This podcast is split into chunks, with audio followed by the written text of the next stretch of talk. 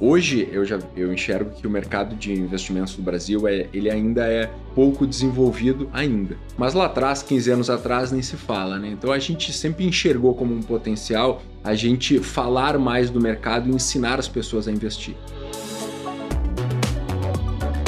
O mercado financeiro vem evoluindo muito na última década para investidores, mas principalmente oportunidades de carreira.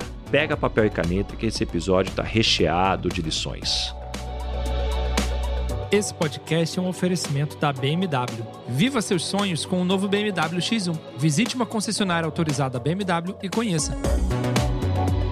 Esse é o podcast Lugar de Potência.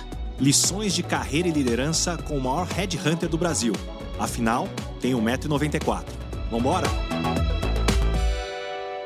O meu convidado de hoje é o exemplo de alguém que, não sabendo que era impossível, ele foi lá e fez. Ele começou em 2009 com um pequeno escritório da XP em Caxias do Sul. Esse sonho expandiu, ganhou espaço em todo o Brasil e recentemente, após a fusão da Messing com a Faros, se tornou o maior escritório da XP, hoje com mais de 700 funcionários, 50 mil clientes e quase 70 bilhões de reais sob gestão. Essa determinação e disciplina aparecem em todos os aspectos da sua vida, da ambição profissional até na vida pessoal, onde ele utiliza a mesma disciplina uma rotina de treinos e maratonas. Diferente de algumas figuras conhecidas aí do mercado financeiro, ele é bem reservado na vida pessoal. Um cara que mantém os amigos por perto e sempre prioriza a família, o cuidado. Quem o conhece de perto sabe, inclusive, que é justamente esse seu lado humano que faz a diferença na construção de times de alta performance e nas relações de confiança no mundo corporativo.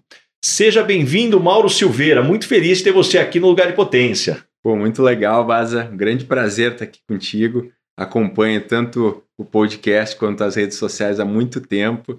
Conteúdo de muita qualidade. Espero poder contribuir aí num bate-papo super rico e que a gente possa levar um pouco de experiência aí da nossa vivência aí de mercado financeiro para os nossos ouvintes. Muito bom. E Mauro, já agora começando como eu gosto de começar, que é do início. Quando você era mais novo em Caxias do Sul lá, você já era uma referência em organização financeira investimentos ou foi algo que você foi aprender depois? Não, foi aprender depois, né? A gente, eu comecei minha história profissional trabalhando numa empresa da família, né? Meu pai tinha um comércio de máquinas e ferramentas que atende, atende a indústria metal mecânica, que é muito forte lá na, na Serra Gaúcha. E meu pai acabou vendendo a empresa, né? Depois resolveu se aposentar e eu acabei, sempre fui um, um admirador e sempre gostei muito do mercado financeiro, já era um investidor, dadas as proporções da época lá, guardava algumas economias, né? E aí o mercado financeiro estava num momento muito inicial no Brasil, né? Hoje se fala muito sobre novas maneiras de, de, se investir, mas lá atrás era algo, pô, os bancões era o único caminho, né? E tinha uma corretora lá gaúcha também, que é a XP, né? Começou lá no sul, em Porto Alegre. A gente acabou construindo uma relação, já era cliente. Depois que meu pai vendeu a empresa, eu acabei tendo que me recolocar no, no mercado de trabalho, né? E era super jovem e tinha, óbvio, é, sonhos, projetos para construir. E acabei é, me aproximando da XP e a gente acabou abrindo na época ainda uma filial da XP em Caxias do Sul, que depois se tornou a Messa Investimentos e depois nossa história desses últimos praticamente 15 anos. Então, você não vindo de uma família de executivos do mercado financeiro, que tipo de recomendação ou conselho de carreira você recebia aí da sua família? Olha, assim, é, eu sempre tive uma família que sempre foi muito empreendedora, né? Meu pai começou uma empresa do zero também, então sempre tive muito essa veia de empreender, de, de acreditar e de, de, óbvio, enxergar onde tinha possibilidade, onde tinha oportunidade. O mercado financeiro sempre me, me cativou, como eu falei, mas eu também vi algo muito interessante que era a oportunidade do mercado. Né? Eu sempre gosto de provocar que é, a gente tem que entender onde a gente óbvio, se enxerga é, feliz, se enxerga com capacidade de construir algo mas também enxergar a oportunidade do mercado, né? Eu, eu, brinco muito, não adianta a gente querer montar uma locadora de filmes. Ninguém mais aluga filme hoje, né?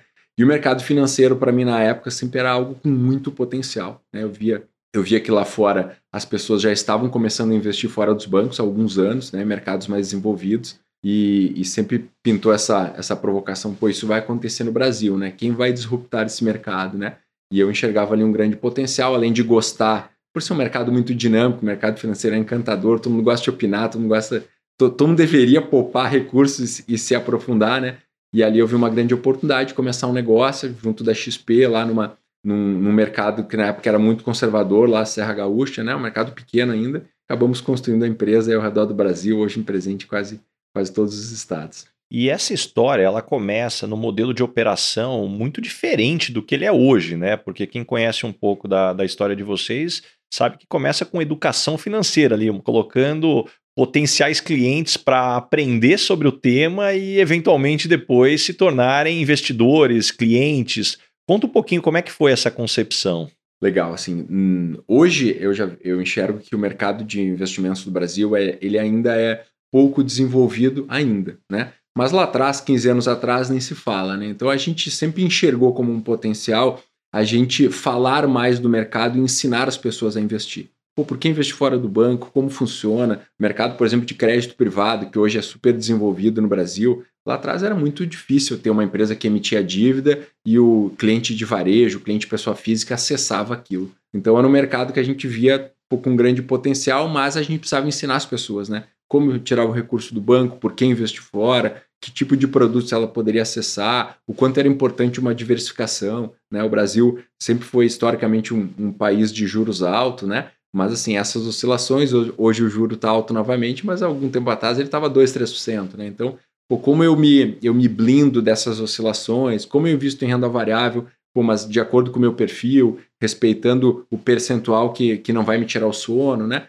Então a gente via que o cliente tinha muita dúvida com isso e a gente fez muito curso, muitas palestras, né? E ali era uma porta de entrada para um relacionamento e para uma, uma relação de confiança junto do cliente, né? Então, realmente, a gente começou levando isso, falando, começamos em faculdade, né? A gente tinha um escritório, pô, legal, uma estrutura legal, fazia muito evento interno e para nós era muito impactante porque o cliente ia até nós, conhecia a estrutura, conhecia o futuro assessor, criava aquele relacionamento e ele abria uma porta para começar a gerar negócio, começar a investir através da gente. E o que era esse mundo de investidores no Brasil há 15 anos e o que se tornou hoje? Compartilha aí alguns números que a gente sempre ouviu, ah, desbancarização, muito dinheiro que fica em poupança.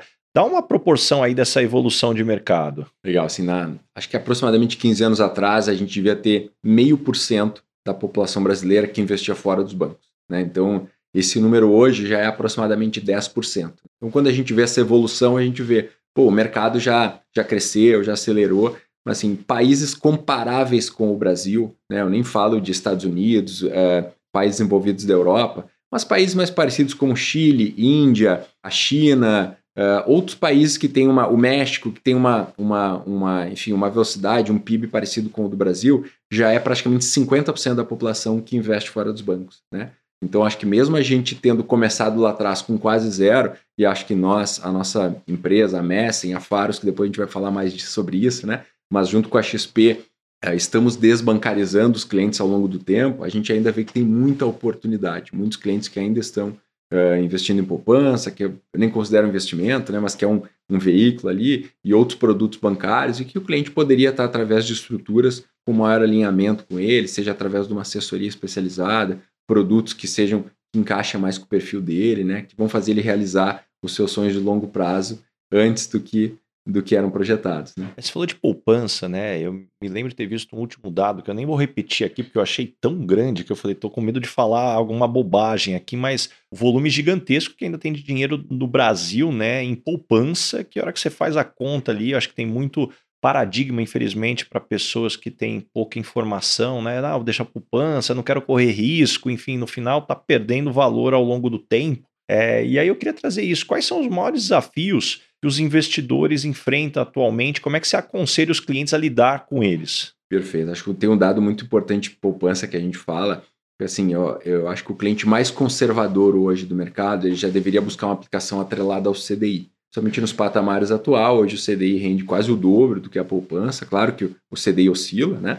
Mas assim, o momento atual, por exemplo, o cliente que deixa dinheiro na poupança está perdendo para a inflação, está praticamente empatando, então não tem um ganho real positivo, né? E aí a gente pensa, ah, a poupança normalmente é para aquele investidor pequeno, aquele dinheiro de curto prazo que está lá parado no banco, né? Não, a gente tem mais de 50 mil milionários na poupança no Brasil, né? 50 então, mil pessoas que têm mais de um milhão de reais na, na poupança. poupança. É, esse dado é um pouco antigo, não tem atualização, mas assim, com certeza esse número só cresce, né? Então tem um potencial enorme ali de procurar, é, enfim, produtos que sejam mais alinhados, que também, dado o perfil do cliente, entender se ele que percepção de risco ele tem, que prazo ele tem de investimentos, né? Mas o que, que a gente aconselha muito? Acho que tem é, o assessor de investimentos, né, que é a, profissão que a gente desenvolve já há mais de 15 anos e, e enxerga com grande potencial no Brasil. O mercado americano, por exemplo, é uma das profissões mais desejadas que existem, né? É aquela pessoa que realmente vai ter um alinhamento direcionado com investimentos, né? O gerente do banco acaba sendo um profissional mais generalista, que acaba tendo que tocar outras frentes junto do cliente, e o assessor de investimento acaba tendo um alinhamento direto com a, essa parte de investimentos. O que, que a gente aconselha muito é que o cliente conheça primeiro o seu perfil, entenda que horizonte de investimento ele tem. Pô, é muito diferente um cliente que está guardando recursos para daqui a um ano comprar uma casa e o cliente que já acumulou patrimônio e, e quer viver de renda, por exemplo. São perfis totalmente diferentes e produtos totalmente diferentes para investir. Né? Hoje, através da plataforma que a gente, que a gente tem de, de investimentos, a gente tem produto para qualquer tipo de perfil. Então, desde o, o, o, filho nasceu lá e o pai quer começar a poupar recursos para esse, esse, esse futuro cliente, né? Quando tiver 18, 20 anos, ter a faculdade paga, ou ter um imóvel pago, né? E acho que o investimento, eu gosto muito de falar do longo prazo, acho que é isso que faz grande diferença, mas é muito importante ele conhecer o perfil, conhecer o, horizonte de investimento e aí poder montar uma cesta de produtos, né? Não tem um produto, não tem aquela aquele, aquele tiro certeiro, oh, o que, que eu compro agora, né? Não, não tem isso, né? Tem momentos que a renda variável está mais atrativa, tem momentos que o CDI está mais atrativo, né? tem momentos que pô, é interessante se blindar da inflação. Então, acho que assim, montando uma cesta de produtos, o cliente consegue pô, ter uma, uma carteira de longo prazo muito alinhada e que vai bater o CDI. Mauro, você que vive dentro do mercado financeiro já há tanto tempo, na tua visão, por que, que no Brasil a quantidade de pirâmides, de é, é, golpes em criptomoeda, cresce tanto? Porque a sensação que eu tenho, eu olho muitas vezes gente esclarecida, pessoas, patrimônio relevante, e olha outra história, desde lá atrás, né, fazendas do boi gordo e depois criação de avestruz, até talvez as mais recentes, que é criptomoeda. Só, só muda a abordagem, mas assim, é, parece que o golpe ele, ele se reinventa, mas ele cai na mesma. Me conta um pouquinho da tua visão. Acho que tem um ditado do Warren Buffett, né? Quem não, acho que muitos dos nossos ouvintes aqui conhecem, Warren Buffett, Warren Buffett é um grande investidor mundial, é um bilionário lá e que tem uma tese de investimento de investir em empresas e, e se beneficiar do crescimento dessas empresas a longo prazo, né? E é uma pessoa que acho que tem na faixa já de quase 90 anos, né? E tem uma, um ditado que ele diz que perguntaram para ele, pô, se a maneira dele de investir é tão simples, por que, que todo mundo não copia, né? Ele falou, porque ninguém quer ficar rico devagar pessoas querem ficar rico rápido, né? Acho que esse é um dos temas que, que impacta um pouco a tua pergunta, né? Acho que é, não existe milagre no mercado financeiro como em qualquer mercado, né? Hoje o CDI, por exemplo, ele está próximo lá de 14% ao ano, né? Ele vai render para uma faixa de 1, 1,20 bruto, né? Não existe nada que vai pagar acima disso garantido.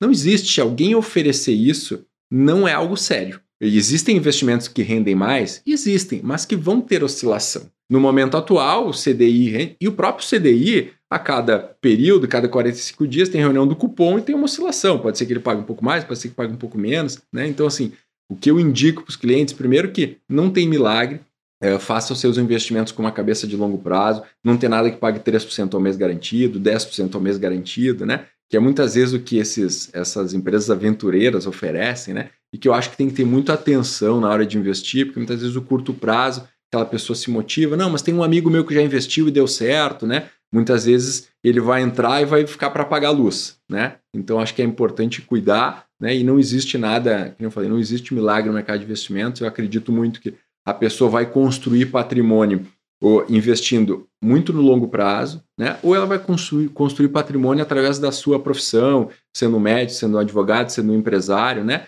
e aí o, a, o investimento financeiro vai ajudar a proteger o patrimônio dele, vai ajudar a entregar uma renda extra numa aposentadoria, vai ajudar nele numa sucessão, como ele transmite esse patrimônio para a família dele de uma maneira que pague menos impostos, de uma maneira mais inteligente, né? Mas assim, investir com ganhos absurdos garantidos, isso não existe em qualquer lugar. Para você que é meu ouvinte aqui, não perca o meu livro Lugar de Potência, uma compilação de lições de carreira e liderança de mais de 10 mil entrevistas, cafés e reuniões durante toda essa minha carreira de 15 anos como Headhunter. Você encontra o link para o meu livro na descrição do episódio e no link da minha bio, no arroba Rick Bazaga. Gostei do, da forma como você falou, assim, puxa, construção de patrimônio através de investimentos, você vai construir patrimônio por longo prazo. No curto prazo, essa coisa, ah, vou virar todo cuidado aqui, vou falar assim, esse sonho de virar trader e ficar milionário em 12 meses. Puxa, eu, particularmente eu não conheço casos de sucesso, eu vejo mais casos de insucesso e a questão de falar assim, puxa, você vai trabalhar, então protege o teu patrimônio é, contra a inflação, enfim, e tem uma rentabilidade em, em cima disso, que eu acho que esse para mim é o grande ponto que eu quero já puxar, qual a estratégia que vocês adotam para manter a confiança e o relacionamento de longo prazo com o cliente? Porque acho que hoje no mercado financeiro, não vou nem colocar pirâmide, porque isso é golpe, isso é fraude, é outro ponto, mas também tem muito produto ruim, né? E, e aí muita gente troca o longo prazo pelo curto prazo ali, enfiando um produto ruim, mas que é uma boa comissão. Como é que você faz esse, equilíbrio para ter essa confiança e o relacionamento de longo prazo? A relação com o cliente sempre tem que ser, é, como tu comentou, uma relação de longo prazo, né? Ninguém vai, vai eh, trazer um cliente para daqui 6, 12 meses, né? É, ele não está mais com a gente, que não vai fazer nenhum sentido. E o que eu comento muito com o time, eu provoco, diz assim, o cliente ele pode acertar, aceitar algumas oscilações de curto prazo na carteira e são normais. Né? Quando tu olha para um fundo que tem cota diária, por exemplo, e eu, o cliente sabe todo dia se ele ganhou ou perdeu, né? olhando a cota do dia anterior. Um fundo, quando tu olha janelas maiores, vai ter que entregar resultado, senão aquele cliente vai embora. Né? Então, assim, num mês, num trimestre, num semestre, pode ser que a carteira oscile, pode ser que o cliente renda abaixo do CDI, dependendo do que ele tem na carteira. Tem momentos mais desafiadores, por exemplo, 2020, o primeiro trimestre foi um trimestre horrível por causa da pandemia. Teve março, mês que a bolsa caiu bastante. Logo depois o mercado recuperou um monte. Então, quem disse que ganhou dinheiro em março de 2020, pô, tá mentindo. Foi quase ninguém no mercado teve resultado positivo, né? Então, olhar muito curto prazo também é um desafio que tanto a assessoria quanto o investidor tem que cuidar, né? Porque o cliente não vai ganhar dinheiro todos os dias, né? A carteira não vai só andar para frente, dependendo da, da, da diversificação que ele tem, né? Os juros hoje está alto no Brasil, mas assim, pô, em alguns momentos já teve baixo também, enfim.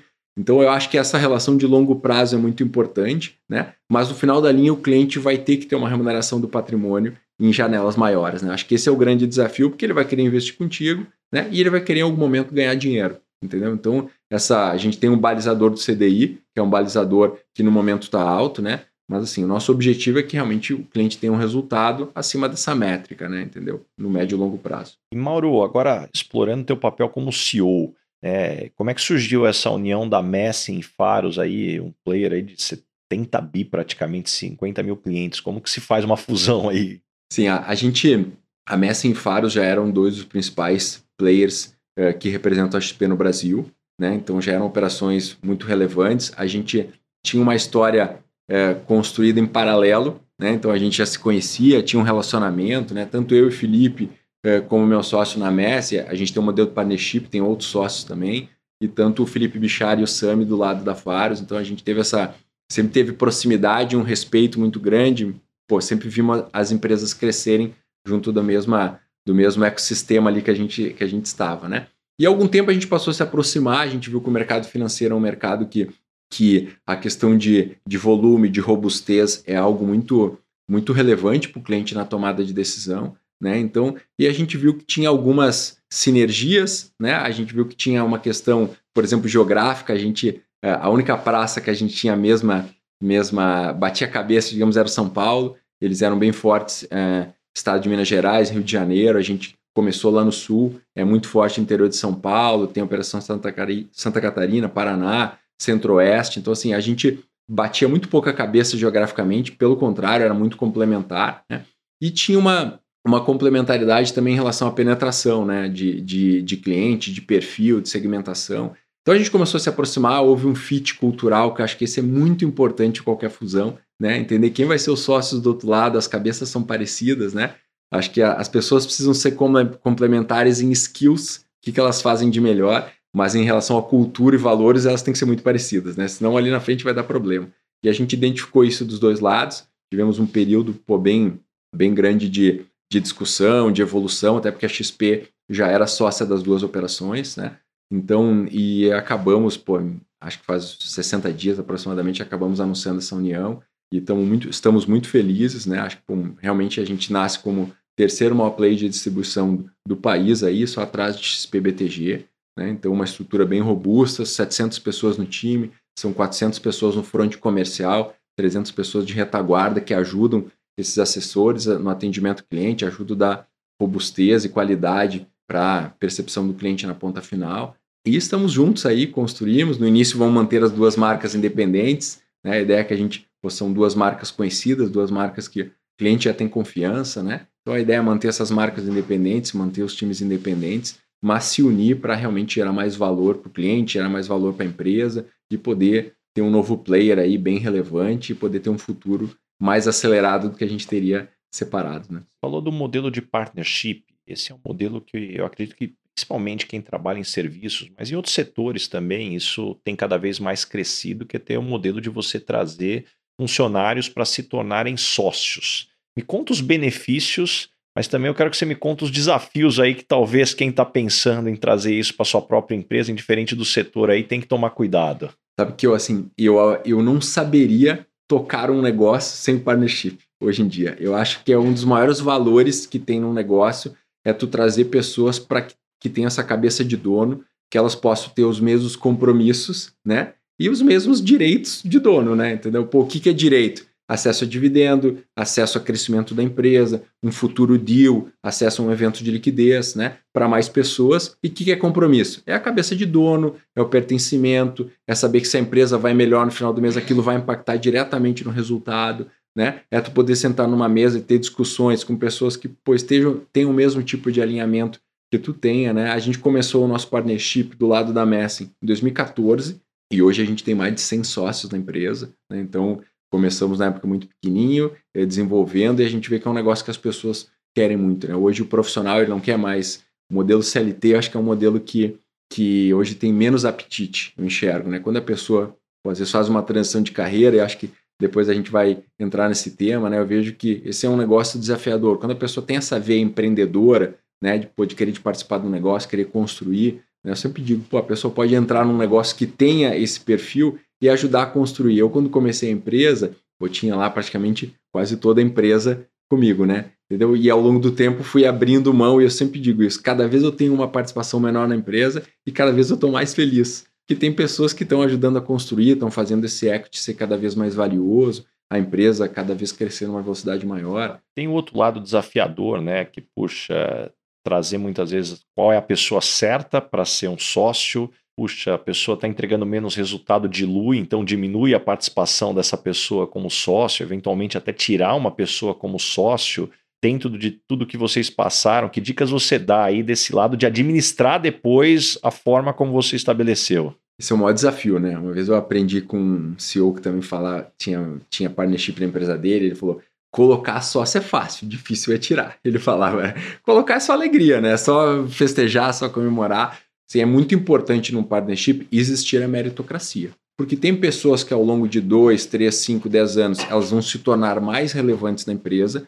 e tem pessoas que vão se tornar menos relevantes, né? E como encaixar isso? Se a pessoa sentir que existe uma meritocracia e quem tem entrega, quem tem cultura, quem tem alinhamento cresce e quem não tem diminui, né? E ao longo do tempo, se ele for perdendo, ele vai a zero, vai sair da empresa, aí tu gera uma meritocracia, tu gera as pessoas engajadas com a geração de, de resultado e que quanto mais eu entregar, pô, mais eu vou ter possibilidade. Tem sócio que entrou na empresa, por exemplo, com uma participação muito pequena e hoje tem 5% da empresa foi construindo ao longo de 5, 8, 10 anos, entendeu? Essa evolução.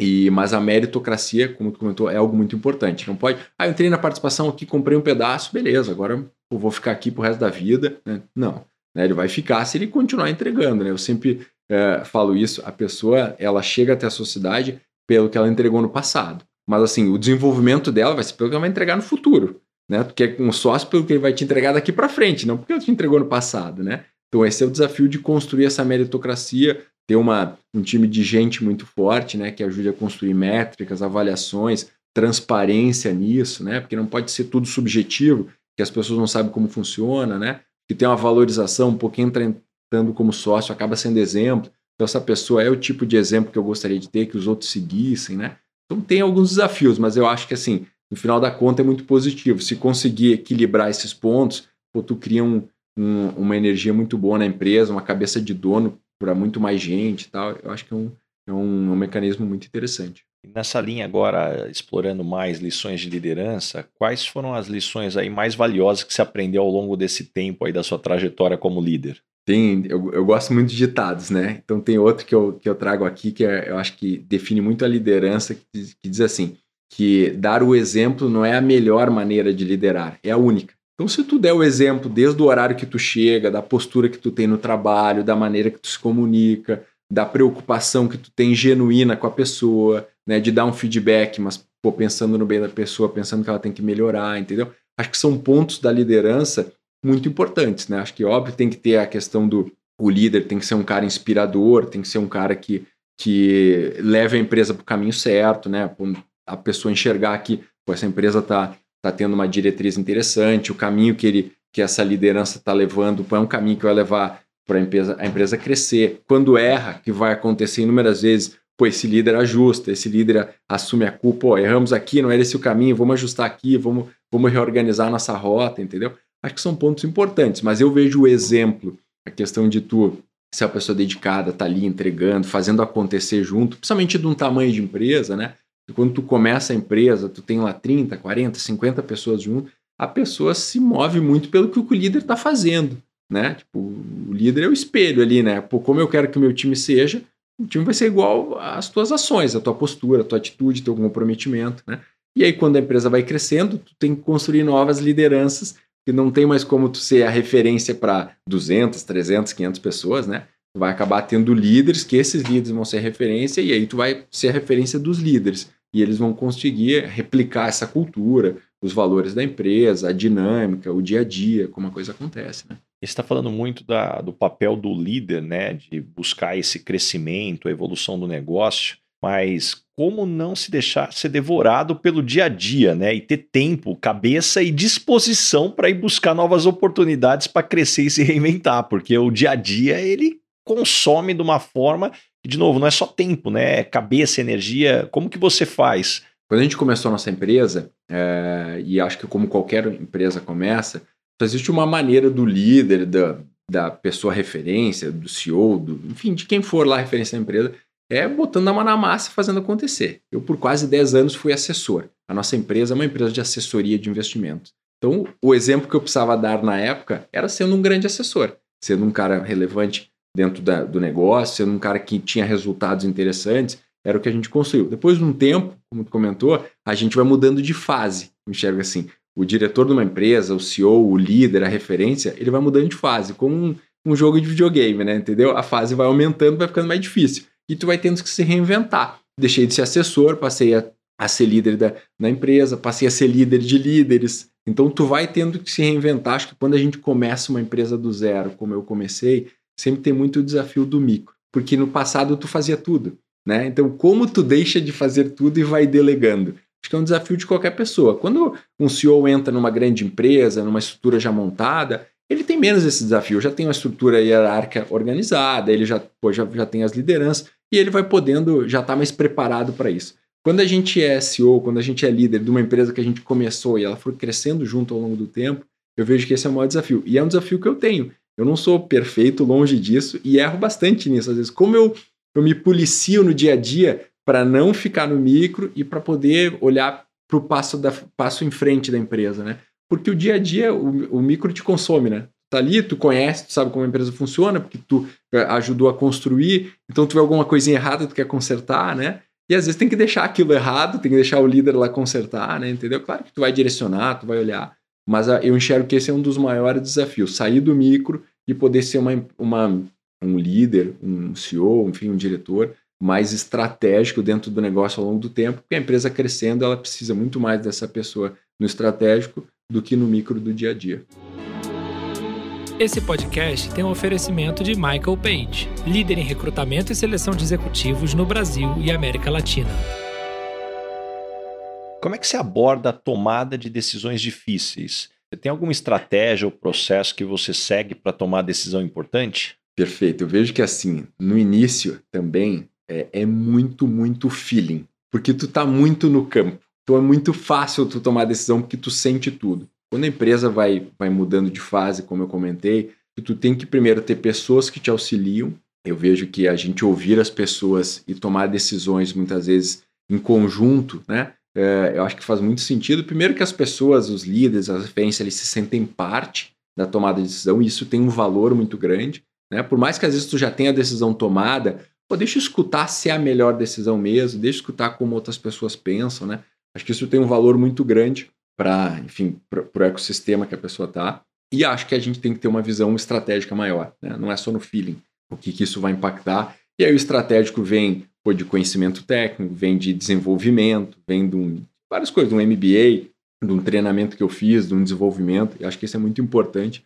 A gente, a gente tem essa. O mercado financeiro tem muitas certificações, né? Então o assessor em si, ele primeiro pô, tem uma certificação lá que é o CEA, depois vai para um CFP, depois tem outras mais que ele vai evoluindo. Então, acho que tu estar evoluindo na carreira, independente da tua posição, é muito importante. Nunca pode se acomodar. Né? Então, como eu busco pessoas externas, a gente está num, num, momento agora pô, de construção de conselho, de ter pessoas externas que vão ajudar a opinar na empresa. Como é importante alguém de fora vir, tiver conhecimento, tiver nossa confiança e poder dizer alguma coisa, coisas que a gente não tinha no passado. Né? Que a empresa vai mudando de fase, é importante tu, tu ir construindo e tendo pessoas que vão te ajudar nessa tomada de decisão, porque ninguém acerta sempre, ninguém tem a bala de prata lá, ó, é essa decisão e pronto. Né? Acho que é importante ter isso, ter isso alinhado e ter compartilhado com mais gente do time. O Mauro, e vida de empreendedor no Brasil é altos e baixos, né? Porrada de todos os lados aí, sobe, desce, momento vai bem, momento vai mal, vem decisão do governo, vem impacto é do exterior. É, como é que você se recupera aí de fracasso, adversidade, dessas porradas aí que acontecem de tempos em tempos? A única certeza que a gente tem é que ela vai vir de tempos em tempos. No Brasil, até o passado é incerto, né? Então, assim, sempre tem uma regra nova, sempre tem algo que vai influenciar no teu negócio. Às vezes, algo também tem coisas positivas, né? Que te influenciam, te, o vento vem a favor. Mas, assim, nitidamente no histórico de qualquer empreendedor é mais vento contra do que vento a favor, né? Então, a gente tem que estar... Tá tem que estar, tá, enfim, preparado para isso. Tem que, acho que tem que ser muito pé no chão, conhecer a empresa, saber fazer ajustes de curto prazo. E eu sempre comento, tem um sócio meu que um dia me perguntou se eu nunca ficava desmotivado, porque eu gosto muito de falar de otimismo.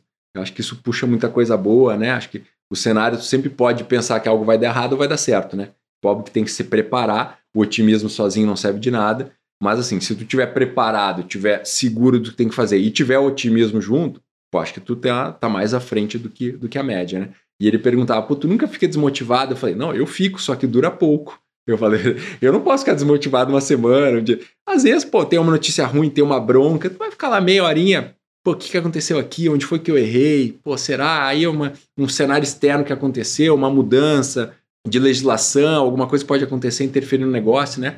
Eu acho que, pô, vamos virar essa página logo, vamos sentar aqui, vamos chamar alguém que vai poder nos auxiliar a tomar uma decisão diferente, a mudar a nossa rota e vamos acelerar. Vamos pensar positivo, vamos, vamos tirar esse, essa objeção da frente aqui e vamos construir um novo caminho, né? Porque também se a gente é, a gente fala muito que é o espelho da empresa, né? Da, das pessoas que estão contigo ali. Se a pessoa vê o líder abatido, vê o líder para baixo, o líder desmotivado, entendeu? Cara, a pessoa vai estar igual, né? Entendeu? Então a gente tem que levar essa energia, né? Não tem uma a motivação, o otimismo, ela não tem uma algo que vai acontecer todo dia, tem que estar dentro de ti. Acho que é um pouco parecido com a disciplina, né? Vai ter vários dias, na verdade, a maior parte dos dias que é mais fácil ficar dormindo do que acordar cedo para fazer exercício, né? Entendeu? Mas, pô, como eu faço a disciplina agir em mim, né? Então, assim, como eu faço para não ficar desmotivado, como eu faço para tentar me, me desafiar ali é, é, em, quando vier um problema, como eu faço para buscar essa solução, né? Porque realmente o Brasil, a regra muda toda hora, vem um desafio novo, o cenário muda, entendeu? Tem um ditado do Brasil que fala que pô, se ficar uma semana, dez dias longe do Brasil e voltar, tudo mudou, né? E se ficar dez anos fora, voltar, nada mudou, né? Porque o Brasil oscila muito no curto prazo, né? Então tem que estar preparado para mudar a rota, tem que estar tem que estar aberto ali, né? E, e tem que estar bem assessorado para poder tomar as decisões certas. Eu concordo muito com você, Mauro. Para mim, o otimismo, e mais do que uma forma de pensar, para mim é uma ferramenta de gestão. Para mim, o otimismo é você desenhar a visão para onde e por que as pessoas deveriam ir.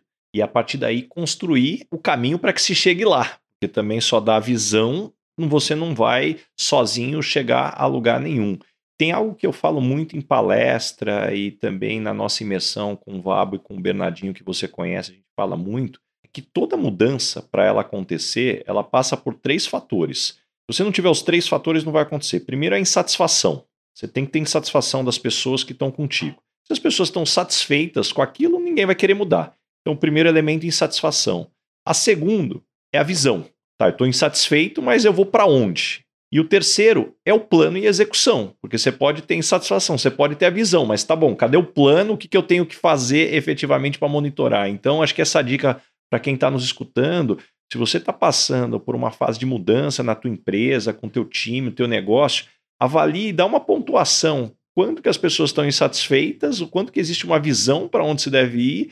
Depois, terceiro, existe um plano claro, comunicado, que as pessoas sabem o que fazer e estão fazendo, principalmente, que acho que assim entra é, é, fundamentalmente para isso. Mas para falar de mudança, Mauro, tem algo aqui que a carreira de assessor de investimentos ela é uma, uma carreira recente, se a gente for comparar com outras carreiras tradicionais. E você que já acompanhou muita gente né, fazendo essa migração de carreira, para que tipo de pessoa você recomenda uma, uma carreira de assessor de investimentos? Né? e para quem você não recomenda, né? Na sua visão, o que é essencial para uma transição de carreira bem sucedida nessa área?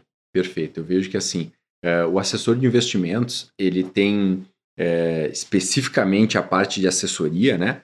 É, ela tem uma, como é que eu vou dizer? Ela tem uma, uma qualidade que é muito importante, que é essa qualidade comercial. Né? Então a pessoa tem que gostar de vender, de se comunicar, ela tem que gostar de abordar clientes, entendeu? Sabe? Falar com pessoas, né? Então acho que assim, esse é um fator muito importante. Se a pessoa já tem uma experiência no mercado financeiro, eu acho que ela está um passo à frente, entendeu? Sabe? Ela tem uma, uma possibilidade, está um pouco à frente assim de evolução, ou às vezes num time mais rápido, né? De passar arrebentação, de acelerar. Eu, como falei, dei certo, né? Mas não vim do mercado financeiro. Então, esse não é uma obrigação, né? Tu vir do mercado financeiro quando a pessoa já vem, ok, acho que está um, um, passo legal.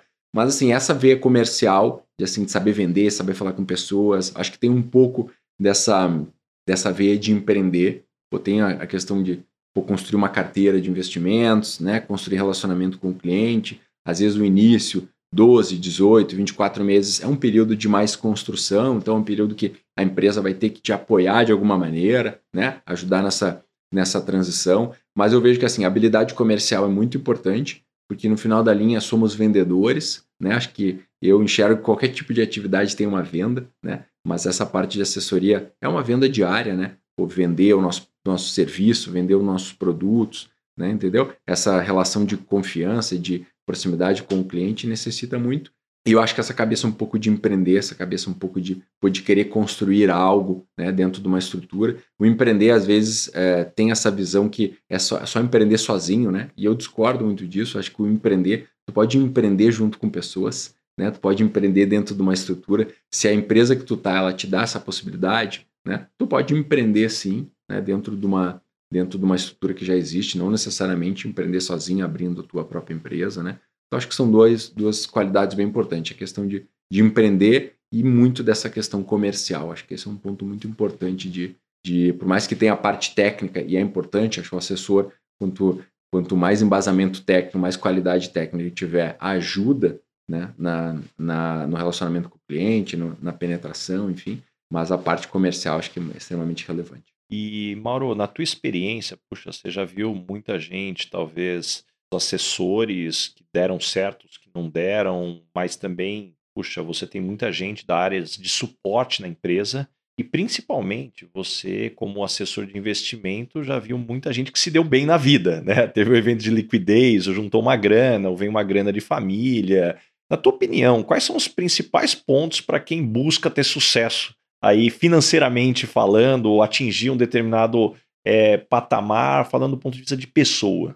Eu acho que assim, primeira, o primeiro ponto, acho que é muito comprometimento. Eu acho que ninguém consegue crescer, construir algo legal se não tiver um comprometimento muito grande, porque tudo que é, tudo que for bom na vida, ele leva tempo. Eu sempre comento isso, né? Qualquer própria relação de amizade, uma relação de família, negócios, tudo leva tempo. Então tu precisa trabalhar por muito tempo, tu precisa construir algo por muito tempo. Então, o comprometimento, a resiliência, acho que é muito importante, né? Eu falei antes, eu acho que essa, a questão do sucesso é muito importante tu entender o segmento que tu tá, você tem potencial, uh, que oportunidade tem ali, ou é um segmento que já está saturado, entendeu? Até em segmentos saturados tem oportunidade, mas daí tu vai ter que roubar mercado, né? Tu vai ter que pô, tirar o mercado de alguém, né? Ou não, é um mercado que está tá se desenvolvendo, está tendo uma evolução grande, tende a ter uma oportunidade maior de crescimento do que, do que outros setores, né? Então, acho que a questão pô, da resiliência, do comprometimento, né? E a questão da disciplina, eu acho que aí, aí faz sentido para qualquer coisa que for fazer na vida, né? Sem disciplina é difícil chegar longe, né? Porque tudo leva tempo e se não tiver disciplina para fazer, não vai acontecer. Mauro, você é um cara que, falando de sucesso, apesar da pouca idade, cara, você já conquistou, construiu bastante. É, como é que você equilibra a busca pelo crescimento e o reconhecimento das conquistas presentes? Como encontrar a harmonia entre a ambição e a gratidão pelo que já alcançou? Uma dica que eu dou, que eu aprendi também com uma pessoa, é tu poder comemorar as pequenas coisas. Né? Então, na, no dia a dia empresarial, tu vai ter aquele assessor que bateu a meta dele, é, tu vai ter aquele, aquele novo líder que virou sócio da empresa, tu vai ter como a gente comemora aquilo, tanto no âmbito profissional quanto nas pessoas que te ajudaram a chegar lá. Quando eu sempre digo isso para o sócio, a gente quando tem um novo sócio, a gente manda uma uma lembrança em casa, uma champanhe, um negócio assim. Eu sempre digo, brinda isso com a tua família. Porque essas pessoas, pô, quantas vezes ele não chegou tarde em casa, quantas vezes ele não conseguiu brincar com o filho, né, entendeu? Para conquistar aquilo que ele queria, né? Então, eu acho que esse ponto é muito importante, tu ter as pequenas comemorações mas tem o segundo passo também, né? Porque senão tem um sentimento de linha de chegada, né? Eu só queria aquilo. As pessoas falam muito, muitas vezes, quando tu só trabalha por dinheiro, né? E, aí, e quando tu tiver o dinheiro, o que tu vai fazer? Né? Porque daí foi a linha de chegada, né? Terminou. Né? Então tem que ter um outro desafio, um outro objetivo, um outro assim, um outro propósito, né? Tu fala muito de propósito, eu gosto sempre de ouvir, porque assim, tem que ter algo que te mova, que seja as pessoas do teu time, seja a tua família, seja o desafio profissional, seja a conquista, que todo mundo pô, quer ser reconhecido, né? Entendeu? Então, eu acho que essas comemorações de curto prazo, sejam elas familiares ou sejam elas profissionais, elas são importantes para ver que, pô, o que eu fiz até hoje pô, fez sentido, eu estou atingindo, mas sempre ter um próximo passo. Senão tem, tem aquele sentimento de linha de chegada e a linha de chegada terminou, né? Quando corre uma maratona no quilômetro lá 42, 195, terminou.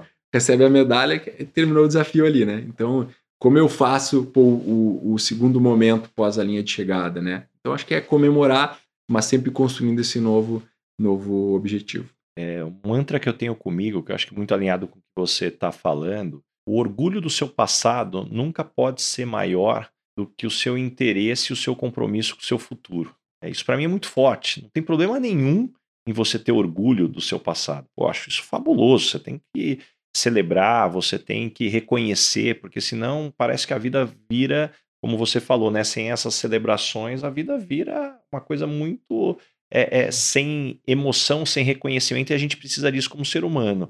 Agora, se você ficar olhando só para o passado, por outro lado, né, o interesse do passado, o orgulho do passado não pode ser maior do que sua curiosidade, né, o seu interesse pelo seu futuro de estar tá sempre é, é, construindo.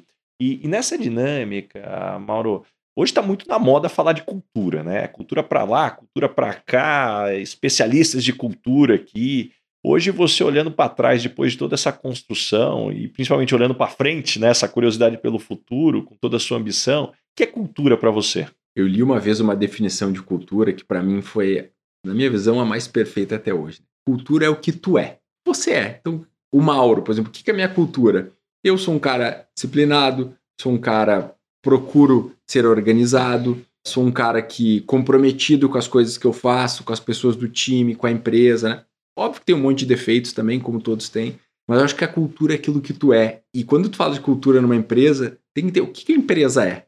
Né? É uma empresa que busca resultados, é uma empresa que comemora, comemora pequenas conquistas, é uma empresa que tem algo pela frente. sempre falo isso, né? Quando o desafio profissional que tu comentou, é, tu sempre mantém ele quente quando tu tem o sentimento que o melhor está por vir. Se tu sempre, pô, o melhor está por vir. Meu mês que vem vai ser um mês melhor. Meu próximo evento de liquidez vai ser um evento melhor. O ano que vem vai ser um ano melhor para a empresa, né? Então, quando tu tem sempre isso, o melhor está por vir. Então, tu não vai parar, porque o, o, o melhor está ali na frente. Então, tu cria esse sentimento. É importante não ser uma uma corrida sem final, né? Tu vai ter que ter propósito na vida, vai ter que construir algumas coisas e aí esses objetivos vão mudando ao longo do tempo. Mas quando tu tem esse sentimento do que o melhor está por vir, eu acho que tu acaba construindo algo muito importante e é uma cultura, é um, é um negócio legal de tu levar para a cultura da empresa, né? Porque senão uh, tu acaba tendo muitas vezes, pô, mas e um, e um mês que for ruim, foi desafiador? Ok, vamos melhorar, vamos entender o que não foi bem e vamos ajustar as arestas ali para frente, né? Então não dá para a gente pensar que todas as empresas vão ter lucros recordes em todos os meses, todos os trimestres, para sempre, né? Então vão ter momentos que vão precisar de ajuste, né? E aí a cultura da empresa, o que, que é? É aquela empresa que pô, admite quando erra também, que ajusta, né? A cultura é muito difícil tu definir o que é.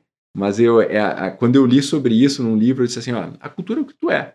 Como é a tua pessoa? Como é a tua empresa? É uma empresa determinada? É uma empresa que pô, as pessoas se entregam acima da média? É uma empresa que busca resultados, sempre respeitando pô, a ética, fazer a coisa correta, né? Mas é uma empresa que tem isso, essa é a cultura da empresa. E, Mauro, falando em O Melhor Está Por Vir, em breve você vai ser pai.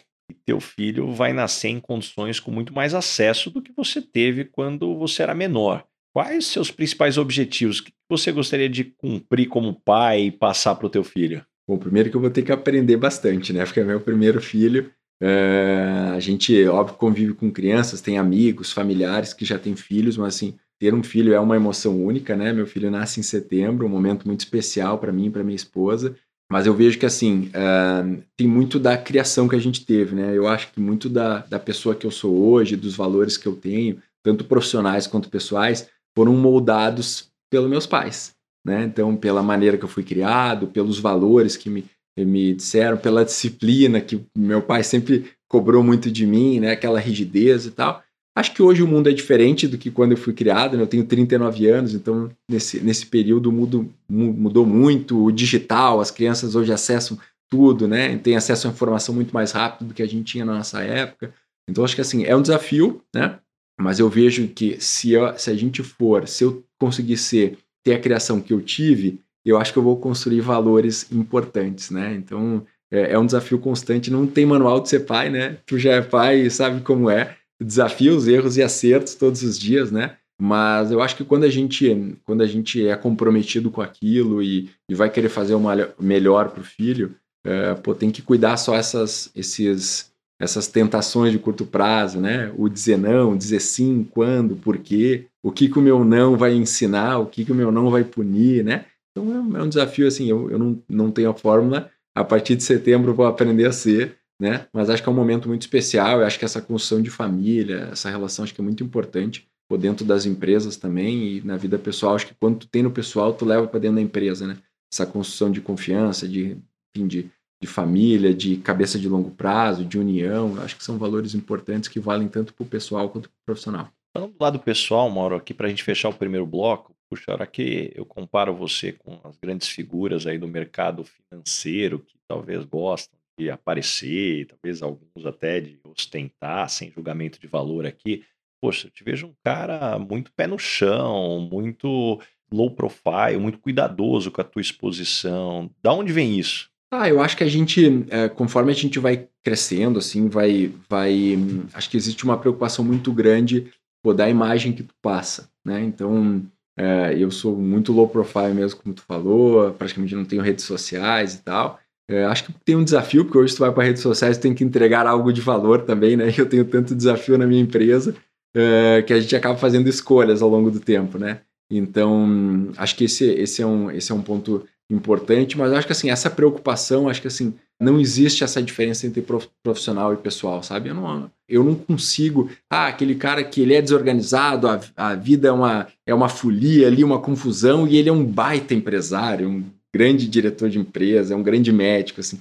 E eu acho que é difícil, eu não conseguiria. Tem gente que consegue, mas eu não consigo. Então acho que muito vai da imagem que tu passa e assim, quanto mais, sempre falo isso, quanto mais a gente conquista, e eu acho que conquistei muito pouco ainda, tenho uma história legal de sucesso, mas tenho muito a fazer ainda, é maior o teu compromisso. Então, mais o mundo, as pessoas, a família, os amigos, o teu time, mais ele vai exigir de ti. Né? Então, eu quero ser um líder, por exemplo, é uma decisão que qualquer profissional tem que tomar em algum momento de carreira, porque ninguém nasce líder em D0, né? Saiba que tem muito compromisso, né? Quem vai é, entregar mais respeito no time tem que ser tu, quem vai entregar mais exemplo tem que ser tu. Que... Então, assim, qualquer tipo de postura, seja numa postura no happy hour, num evento da empresa, enfim, tu tem que ter uma, um compromisso muito maior. Então, acho que a vida pessoal e a profissional, elas se batem muito. Não tem como tu ser uma pessoa de um lado e de outro. E quanto mais é, é, é, relevância tu tiver no mercado que tu atua, na empresa que tu está colocado, qualquer, qualquer profissão, quanto mais relevância tu tiver, maior o teu compromisso de demonstrar. Por outro lado, também tem uma questão muito de tu demonstrar o lado humano, que o pessoal muito comenta muito, né? Que é um desafio também, porque às vezes a gente, num cargo de liderança, acaba se isolando um pouco, né? Pô, como ela. A gente erra também, a gente tem sentimentos também, a gente fica triste num dia também, a gente tem problemas pessoais também, né?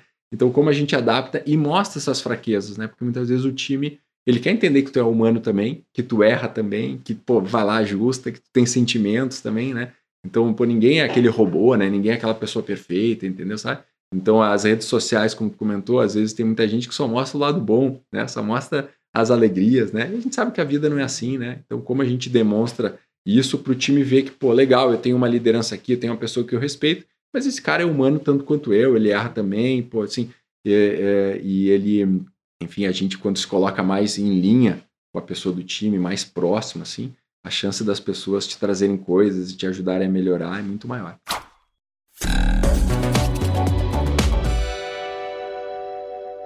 E Mauro, chegamos agora no momento Headhunter. Qual que é a pergunta que você sempre faz nas entrevistas para contratar alguém para o seu time? Bom, primeiro, eu adoro perguntar se a pessoa, o que, que ela já conhece da empresa. Adoro perguntar isso, porque assim, o cara está fazendo uma entrevista, ele tem que ter olhado a tua página, tem que conhecer a tua empresa, teus números, teus dados, porque tu mostra que esse cara, acho que é uma das principais perguntas que eu faço. Tu é muito mais experiente que eu nisso, né? Eu já, já entrevistei mais de mil pessoas aí, mas com certeza tu me ganha de longe.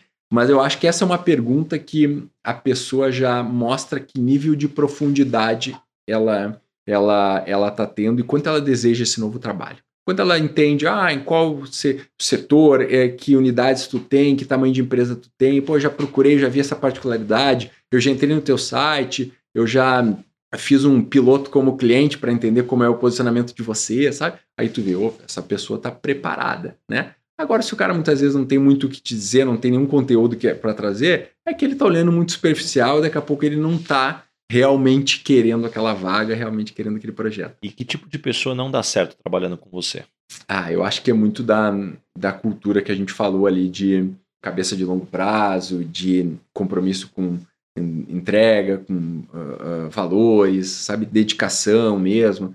Acho que isso a pessoa tem que ter acima da média, tá? Aquela pessoa que vê, é, sempre brinco muito assim, hoje em dia tem muito dessa questão de, de mesclar pessoal, profissional, como a gente encaixa tudo, né? Mas eu vejo que a pessoa tem que, quem tem sucesso profissionalmente é aquela pessoa que coloca no topo das prioridades, né? Acho que tem a família, tem a saúde, tem, tem outras coisas que são prioridades, óbvio, não é só o profissional, mas o profissional tem que estar no topo também, tem que estar lá entre os dois, três principais projetos para a pessoa.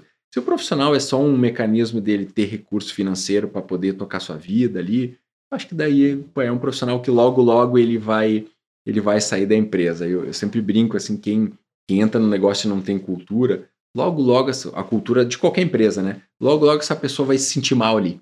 Ela vai acabar saindo, ela vai, ela vai ter uma vida curta. Difícil tu olhar alguém sem cultura que teve, ficou 10 anos numa empresa, né? Que não encaixa, não, a empresa não. não e consegue. quando as pessoas não gostam de você, normalmente qual é o motivo? Acho que pouca gente fala isso, né? é difícil dizer, mas assim, acho que às vezes eu, eu tenho vários defeitos, né? Assim, às vezes eu sou um pouco mais, mais, como é que eu vou dizer, mais impulsivo, né? Entendeu? Às vezes, na, na, como a gente comentou, tenho me policiado muito na questão de, de tomada de decisões, da gente pô, ter menos impulsividade, porque o negócio cresceu bastante nos últimos anos, a gente tem que ter um pouco mais de, de calma na tomada, ouvir mais as pessoas, entender mais o cenário, entendeu? Acho que esse, esse é um defeito que eu tenho, assim, e tenho trabalhado bastante com ele. Acho que sou pouco paciente para aquele tipo de profissional que eu comentei, aquele cara que está ali passageiro, sabe? Vejo menos valor naquilo, né? Então... O que você gostaria de perguntar para o Baz, a Headhunter? Pô, Baz, eu acho que uh, eu não teria uma pergunta Exatamente, mas eu acho que a experiência que tu tem nesse, nesse ramo faz tu ser muito mais assertivo numa contratação, entendeu? E eu acho que o teu grande desafio é que tu não contrata só para uma empresa, tu contrata para o mercado inteiro, né? E aí tu tem que entender culturas e valores daquela empresa, como eu impacto aquela pessoa, né? Mas aí eu ia te devolver a pergunta dizendo qual a pergunta que tu faz que tu enxerga mais relevante no momento de uma contratação. É, acho que tem um ponto antes da pergunta que para mim é como que você colhe informações sobre a empresa e sobre o gestor. E se você perguntar para qualquer empresa, nenhuma empresa vai falar assim, ah, não estou nem aí para o cliente, a qualidade não é importante, a disciplina não é importante. E se você aplicar uma prova teórica para qualquer líder, todo mundo passa em prova teórica de liderança, porque todo mundo sabe que tem que dar feedback, tem que estar próximo com o time ali. O, o desafio é na prática ali o que acontece. Então, para mim é importante como eu colho informações que a única certeza que eu tenho é que a reunião de briefing não é suficiente. Você tem que ir além. Então, desde ir além dentro da empresa, pô, eu estou conversando com o líder, ele me explicando sobre a posição. Saí daquela reunião, eu passei, perguntei para o RH, para qualquer. Como é que ele é como líder? Como é que é no dia a dia? Talvez eu tenha a vantagem de, por ter entrevistado muita gente, existe uma chance de eu já ter entrevistado alguém que conhece essa pessoa, eu ter essa informação, saber um pouco sobre a cultura da empresa e a partir daí você vai formando a tua opinião, tentar ter o olhar do cliente também, buscar informações de vários ângulos, desde um, um reclame aqui até Google que sai e, de novo, aí você consegue ter uma visão do que efetivamente está é, tá se buscando. É, mas se eu for falar de uma pergunta que eu adoro e eu não canso de repetir ela, é quando as pessoas não gostam de você, normalmente qual é o motivo? Eu quero saber o quanto que a pessoa ela tem consciência do que dentro do perfil dela incomoda. Isso não quer dizer que a pessoa tem que mudar, ela tem que se adaptar a todo mundo, até porque querer agradar a todos é a única certeza que você não vai agradar ninguém. Mas quando você tem consciência de quem você é, talvez esse autoconhecimento, para mim, é o ponto fundamental. Nas palestras mesmo, quando eu vou falar sobre sucesso, eu brinco o primeiro ponto de sucesso é como você, se algum amigo te pergunta que ele te liga aqui em São Paulo e fala assim: "Ó, oh, tô perdido, me ajuda a chegar na Avenida Paulista?" Fala, ajudo. E à medida que você fala ajudo, qual é a primeira pergunta que você faz para a pessoa? Onde você? Se você não me falar onde você está, eu não consigo te ajudar a chegar na Avenida Paulista. E o mesmo vale aqui também sobre a gente encontrar o profissional quando ele fala: eu quero ter sucesso, eu quero crescer na carreira. Tá bom, eu, eu te falo, mas deixa eu entender onde você está. Então, acho que para mim esses são os elementos aí muito importantes. E Mauro, chegamos agora no momento Dona Ângela. Complete a frase. Eu sou esquisito por quê? Primeiro, assim, eu adoro Dona Ângela. Primeira coisa que eu faço no sábado de manhã, quando eu acordo muito cedo, eu fico bravo porque tu ainda não postou. então, assim, eu adoro Dona Ângela. Sei que tem ali uma, um sarcástico ali, mas de um humor muito bom, sabe? Entendeu? Então, primeira coisa, não deixa de fazer o Dona Ângela nunca, tá? Sou esquisito porque eu sou, às vezes, organizado demais. Tipo assim, muito detalhista, assim. Tem toque, da, Mauro? Da minha, toque não diria, mas das minhas coisas, assim. Eu gosto tudo do mesmo lugar, sabe?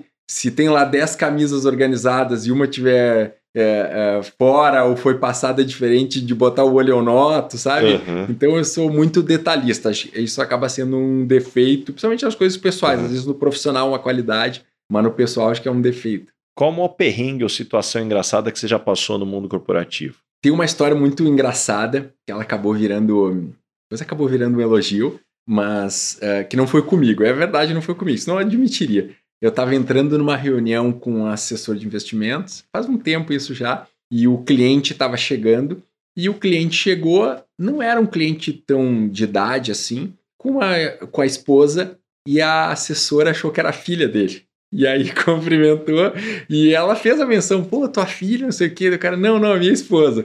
E aí foi muito, o cliente foi muito, eh, foi muito habilidoso, que ele falou, pô, eu vou tratar isso como um elogio para minha esposa. Ele falou, né? Porque chamou ela de muito nova, né? Então, foi isso. Eu acho que, assim, de situação inusitada foi essa. Aquela que tu fica com a bochecha vermelha, assim, uhum. sabe? Mas ele soube lidar bem, soube, uhum. soube é, ter habilidade. E caminhando agora para o final, Mauro, o nome desse podcast é Lugar de Potência. Qual é o teu lugar de potência? Que tipo de situação e ambiente pode jogar lá que você brilha? Ah, sim, eu tenho uma. É, eu gosto muito de estar à frente dos problemas, de poder ajudar na decisão, sabe? Uh, gosto, não é que a gente. Eu, eu, sempre digo isso: o líder que não gostar de problema tá na cadeira errada. Pede para mudar de cadeira agora, porque assim, ele tende a ter muito mais problemas, né? Porque tudo vai chegar para ele tomar a decisão. Então acho que é um negócio que o cara tem que gostar, tem que ver valor, né? não gostar de problema, ninguém gosta de problema, mas tem que estar tá, tá ciente e estar tá habilidoso com isso. Acho que é um negócio que circulo bem, assim, acho que me ao longo do tempo, é, enxergo que é uma qualidade que eu tenho. E eu acho que o lugar de potência é muito da gente estar se desafiando. Eu acho que o desconforto, o desafio, é um negócio que leva todo mundo para um estágio diferente. Né? Quando está numa zona de conforto, numa comodidade, às vezes no curto prazo é até bom, mas ali na frente vai dar problema. Ali na frente vai, vai vir alguma. vai te deixar. É, assim, vai trazer algum problema na, de cabeça, a empresa vai parar, entendeu? Então, agora, se a gente está toda hora se provocando, pô, onde eu posso ser melhor? E aí eu acho que o partnership ajuda muito, né? Porque tu tendo sócios, a tendência é que as provocações sejam maiores do que as, uh, quando a pessoa não é teu sócio, enfim. Né? E me conta uma verdade que as pessoas não costumam dizer e, na sua opinião, é fundamental para ter sucesso. Ah, eu, eu acho que assim, que as pessoas até falam isso, mas pouco, é que vai doer bastante. Vai ser bem difícil, bem difícil. Hoje eu, eu falo para as pessoas, a, a gente como empresa atingiu uma colocação legal, como eu falei, temos muito pela frente, mas levou 15 anos fazendo a mesma coisa. 15 anos fazendo a mesma coisa, acordando cedo, chegando tarde, tendo vários desafios no meio do caminho, entendeu? Então, às vezes, as pessoas, quando olham de fora, acham que é rápido, né? Não, foi rápido, pô. Ah, o mercado ajudou, né? Entendeu? Sempre tem pô, as, as frases lá que tiram o mérito, né, daquela empresa ou daquele grupo de profissionais que atingiu alguma coisa. E eu acho que isso as pessoas falam um pouco, sabe? As pessoas, todo mundo quer ter sucesso até saber o que precisa fazer para chegar lá, né? Então. O que, que você aprendeu nos últimos 12 meses? Ah, aprendi muito. Com a nossa união ali de Messa em Faros, acho que aprendi que a gente tem que compartilhar mais as decisões, a gente precisa ser mais humilde, a gente precisa ouvir mais as pessoas. Então é algo que eu já vinha trabalhando, que acelerou nos últimos tempos. Acho que a gente está num momento de mercado, a gente aprende cada vez a ser mais resiliente, o mercado vai oscilar, o mercado vai ter altos e baixos, entendeu? Sabe? A gente tem que estar tá preparado para isso. Aquele cara imediatista é um cara que dificilmente vai ter sucesso em qualquer área que ele atue. Né? Então, assim, pô, entender aqui, deixa eu entender se eu estou fazendo a coisa certa às vezes também a gente se, se entender como está o cenário externo, né? Então, assim, difícil muitas vezes, pô, se tu tá num momento que o, o, o cenário de, de, empresa, de mercado que tu tá, ele tá desafiador, é difícil ter resultados robustos naquele momento, né? Compensação, se tu tá num momento que o mercado tá super pujante, se tu não tiver acelerado, pô, tu tá ficando para trás, né? Então é legal olhar, olhar um pouco para fora também, entender como tá o momento de mercado e tal, e se desafiar para estar tá sempre fazendo algo diferente. Mauro, me indica três pessoas bacanas para eu convidar para esse podcast ter uma conversa como essa que a gente está tendo. Base, eu tenho duas pessoas e o terceiro eu vou deixar uma provocação, tá? Acho que a, a primeira delas é o Guilherme Benchmol, que é CEO da XP, um cara que foi uma, uma referência aí nessa bancarização do mercado de investimentos do país. A segunda é o Felipe Bichara, que é meu sócio, um dos sócios da Faros, que agora está junto dentro desse novo projeto. Um cara que é um, foi um grande, ainda é, né? Mas foi um grande assessor de investimentos, pô, tem muita experiência com esse trato com o cliente, que acho que vai trazer umas experiências legais.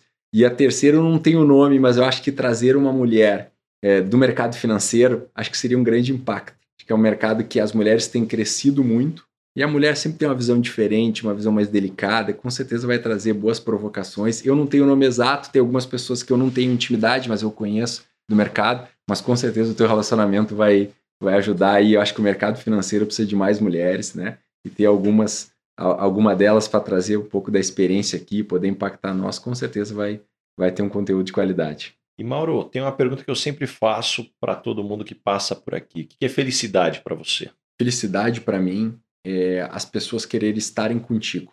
Então, seja no âmbito profissional, porque tu agrega valor e tu é uma pessoa que.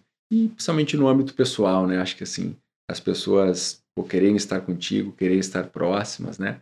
Outro dia eu vi uma, uma reportagem de uma pessoa de na faixa de 80 anos e ele me disse um negócio. Ele disse assim: a única coisa que faz sentido na vida ele disse, é se quando você tiver 80 anos os seus filhos quiserem estar contigo. Querendo falar, pô, é que tu construiu uma relação. Então acho que assim, agora você pai, acho que é um, acho que deve ser uma grande felicidade, né? Ter um filho, construir uma, uma, uma família com uma criança, acho que isso é muito legal.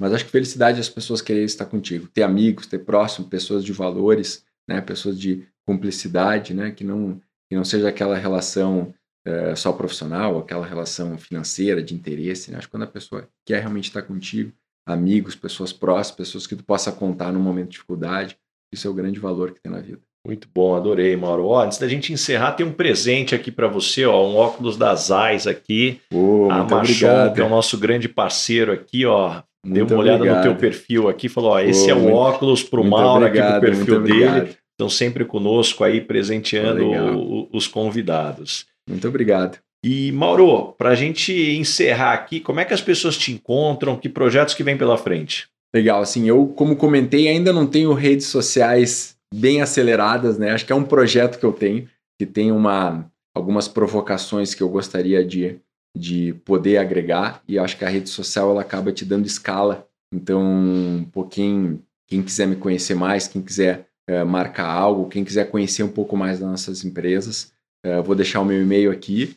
Acho que pelo e-mail a gente consegue já ter alguma interação. Então, quem tiver algum interesse, quem quiser uh, ter um assessor de investimentos, quem quiser conhecer mais das nossas empresas, né, também fique à vontade para mandar ali, a gente pode direcionar isso. Então, é mauro.silveira, arroba messen, M-E-S-S-E-M.com.br. Acho que depois dá para a gente botar na descrição aí. Então, estou disponível, respondo todos os e-mails que eu recebo. Né? Então, quem quiser ter alguma interação aí, conhecer um pouco mais dos nossos projetos e tal, a gente está à disposição. É, indico que sigam o podcast aqui, é um conteúdo de muita qualidade. Parabéns, Baza, pelo trabalho.